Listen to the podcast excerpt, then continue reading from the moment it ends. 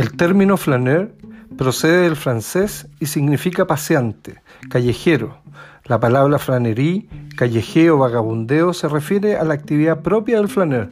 Vagar por las calles, callejear sin rumbo, sin objetivo, abierto a todas las vicisitudes y las imprecisiones que le salen al paso. Te invito a flanear, también de manera abstracta a través de pensamientos, teorías, dogmas, cuentos, miradas, abrazos, desencuentros, vidas propias y ajenas, flaneando sin un objetivo aparente, sino más bien como un caleidoscopio dotado de conciencia, que en cada uno de sus movimientos reproduce la multiplicidad de la vida, la gracia intermitente de todos los fragmentos de la vida. Nos escuchamos pronto.